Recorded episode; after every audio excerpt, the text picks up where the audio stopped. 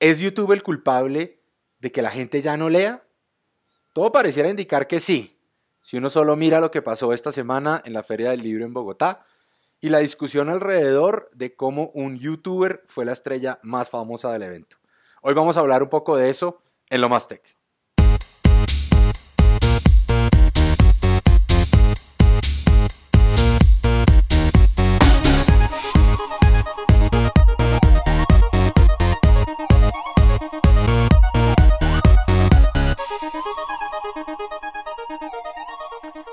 Amigos de TechCetera, ¿cómo les va? Soy Samir, estoy aquí con Catalina. Catalina, ¿cómo anda?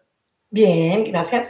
Bueno, Catalina, hoy la invité porque usted es más intelectual que yo eh, y quiero oír su opinión sobre este estúpido escándalo que se ha armado alrededor de lo que ocurrió en la Feria Internacional del Libro en Bogotá. Para los que no saben, básicamente uno de los días de la feria las boletas se acabaron, eh, llegó una horda de gente que nunca en la vida había tenido la feria, mejor dicho, creo que es el attendance más alto que ha tenido la feria en la historia de la feria internacional, ocurrió ese día, pero la gente no fue a ver a la Premio Nobel de Literatura, la gente no fue a mirar los, la cantidad de libros y pabellones especializados y tema de Holanda, etcétera, etcétera. La gente fue a ver a una de las estrellas de YouTube más importantes del mundo, un latinoamericano eh, Germán Garmendia. Eh, Cata, yo quisiera oír su opinión, digamos, como, como una persona culta que lee, pero que además está metida en el mundo de la tecnología, de esta discusión eh, tan, tan poco, a mí me parece un poco desactualizada, pero quisiera oír su opinión. Bueno, yo, yo creo que hay dos temas. Por un lado, creo que en términos de, de, de, la, de, la, de la asistencia a la feria, me parece increíble, me parece una ganancia impresionante que haya, se hayan vendido todas las boletas. Eh, por otro lado, creo que hay una ignorancia absurda de lo que son las nuevas narrativas. Por el lado, digamos, propiamente intelectual, y ahí podríamos hablar de miles de cosas. Eh, nuevas narrativas es la premio Nobel de literatura. Eh, nuevas narrativas también fueron Gabo y Neruda y Mistral y etcétera, un montón de escritores a los que uno va a ir a leer y a buscar allá en la Feria del Libro. Y también unos personajes ahí medio oscuros que también producen libros que uno no sabe muy bien qué tan valiosos son en términos literarios, digamos. Eh, creo que las nuevas narrativas son mágicas. Hemos hablado nosotros en, a, nuestro grupo de las posibilidades del transmedia. Nosotros mismos hemos aprendido a hacer nuevas narrativas como este podcast, cuando lo único que sabíamos hacer hace seis meses era escribir blogs y antes escribíamos cosas pues, que no eran blogs, eran otras cosas, artículos larguísimos de temas varios. Entonces, digamos, en términos de la intelectualidad está eso. Pero en términos de, del mundo digital y en términos de la innovación, pues eso es una disrupción, diría nuestro colega Andrés Valdra. Y eso es un nuevo negocio. Y ese señor youtuber, pues es mago. O sea, yo también, yo quisiera escribir y que, que me, y mis videitos acá etcétera, que me vieran tantas personas. Y, y, creo que nuevamente hay un tema de, de, desconocimiento, es el mismo susto que produce el nadaísmo en los años 60 en, en, en, en, Colombia, por poner un ejemplo muy local y que, que me, me, toca cerca.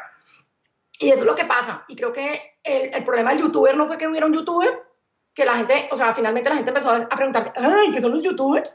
Sino creo que fue un problema de logística, o sea, usted no pone su estrella, pues porque el tipo realmente es una estrella, o sea, si, los, si tiene yo no sé cuántos millones de, de, vistas, eh, en la entrada de la feria ni lo pone, ni lo pone, pues donde, donde tranque el tráfico, digamos, eso es pura organización logística de un evento.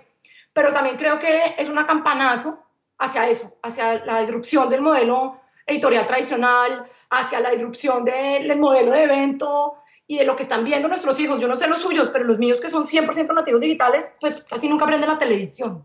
Mis, mis hijos, sobre todo mi hijo, es fan de Germán, de Hola, soy Germán. Eh, yo lo conocí hace ya un par de años, un día que entré al cuarto y vi a muerto de la risa. Yo decía, pero ¿qué estás viendo? Y empecé a tratar de hacerle el tracking, incluso he usado el ejemplo de Germán en varias de mis charlas, porque usted mira, este es un muchacho que está basado en Chile, que no tiene el poder detrás de los medios que puede tener Taylor Swift o que puede tener Beyoncé, eh, y al final del día Germán tiene más followers en su canal de YouTube que ellas dos. Es un personaje que monta los videos o montaba los videos los viernes a las 5 de la tarde y los viernes a las 7 de la noche los videos tenían 2 y 3 millones de views. El video que más vistas tiene tiene 60 millones de vistas. Eh, y al final del día, uno lo que mira y dice, creo que la discusión un poco era, pero ¿qué tiene que ver un youtuber en la feria del libro? Pues por un lado, él estaba porque sacó un libro.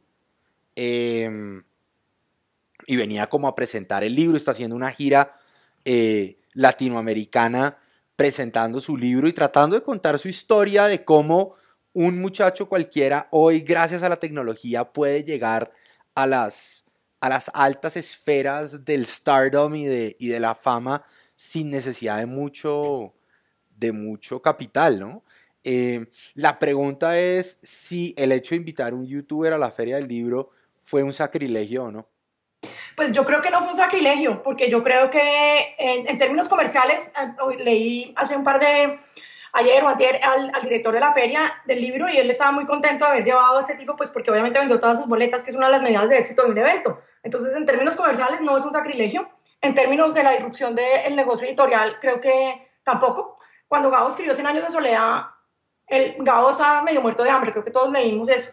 Y, y, fue el voz a voz más increíble que pasó en Buenos Aires en los años 60 cuando, cuando usted publicó Cien años de soledad. Y yo no sé si ustedes se acuerdan, pero Cien años de soledad rompió la narrativa latinoamericana, la narrativa en español.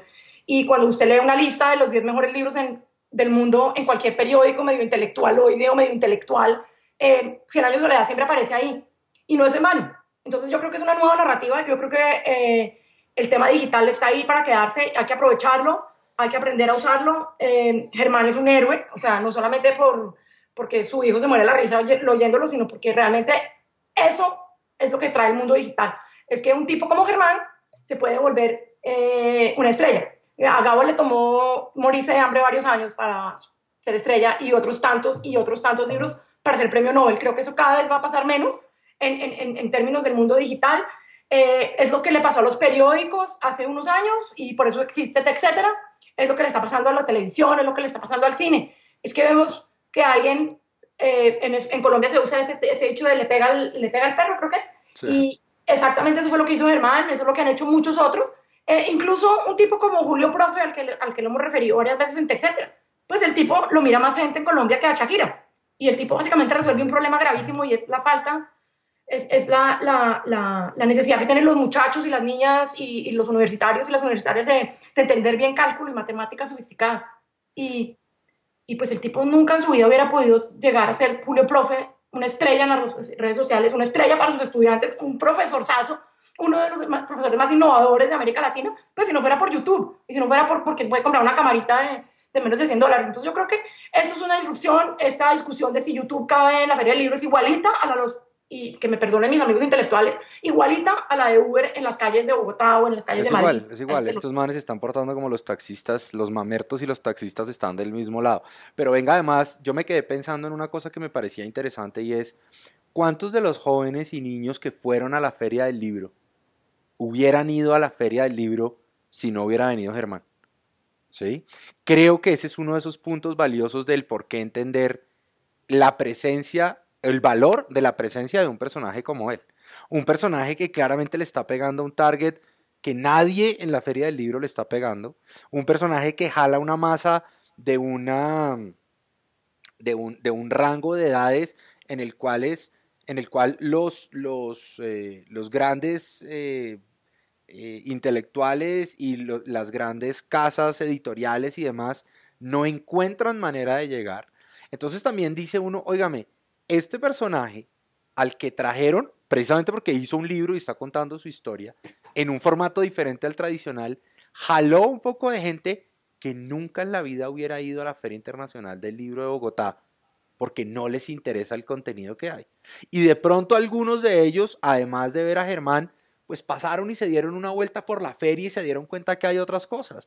Entonces, creo que usted ha hablado ahorita del transmedia, pero creo que es que además de eso, la discusión no puede ser tan banal como decir, ah, la gente ahora es bruta y solo quiere ver a Germán. No, ¿sí? Este personaje tiene un poder y es un héroe, como usted dice, tiene un poder de convocatoria mucho mayor del que tiene hoy en día, por lo menos para ese segmento de la sociedad, que el que tiene la Nobel de Literatura que trajeron. A ella la fueron a ver otros personajes, a ella la fueron a ver otros segmentos de, la población.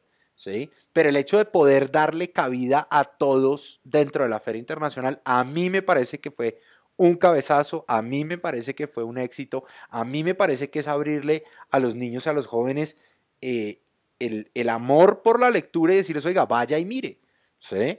Eh, con, un contenido que hace más sentido para ellos que posiblemente el contenido de Gabriel García Márquez. Pero tal vez creo que para cerrar el tema es estos mamertos que se, que se rasgan sus vestiduras porque los niños y las niñas y los jóvenes y las jóvenes eh, y los universitarios y las universitarias que fueron a ver a Germán no los dejaron entrar a ellos a ver, ¿sí? Dice uno, oiga, ¿sabe qué? Despierte, su mundo es cada vez más digital y en su mundo cada vez más digital hay personajes como este que son importantes y que uno debería tratar de entender.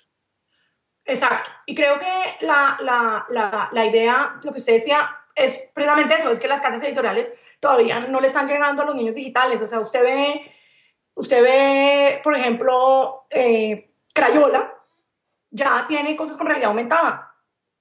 ¿No es cierto? Tiene proyectos, libros de proyectos de arte con realidad aumentada y es una, es una cosa súper linda. ¿A quién le está llegando? Pues a mi hija que tiene siete años y que vive en el mundo del iPad y que también le gusta colorear con crayolas, pero que quiere ver quiere ver un mundo, un mundo sin fronteras. O sea, para mí. Claro, es esa mezcla. No hay fronteras entre el papel, entre la computadora, entre el iPad, entre es el teléfono. esa mezcla entre lo digital y lo físico. Eh, y vuelvo al cuento. O sea, el hecho de que Germán haya pasado solo de hacer videos en YouTube a, a no sé, publicar un libro, eh, también da un poquito de fe en que algunos de esos medios tradicionales van a seguir funcionando siempre y cuando los podamos mezclar con el mundo digital. Así que, amigo Mamerto, si estuviste ofendido, oféndete más con nuestro podcast porque no estamos de acuerdo contigo. Para todos, una feliz semana. No se les olvide seguirnos en arroba tech, piso, etcétera.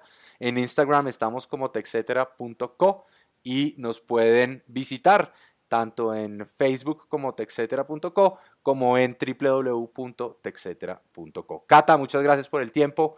Buena, buen fin de semana. Chao. Chao.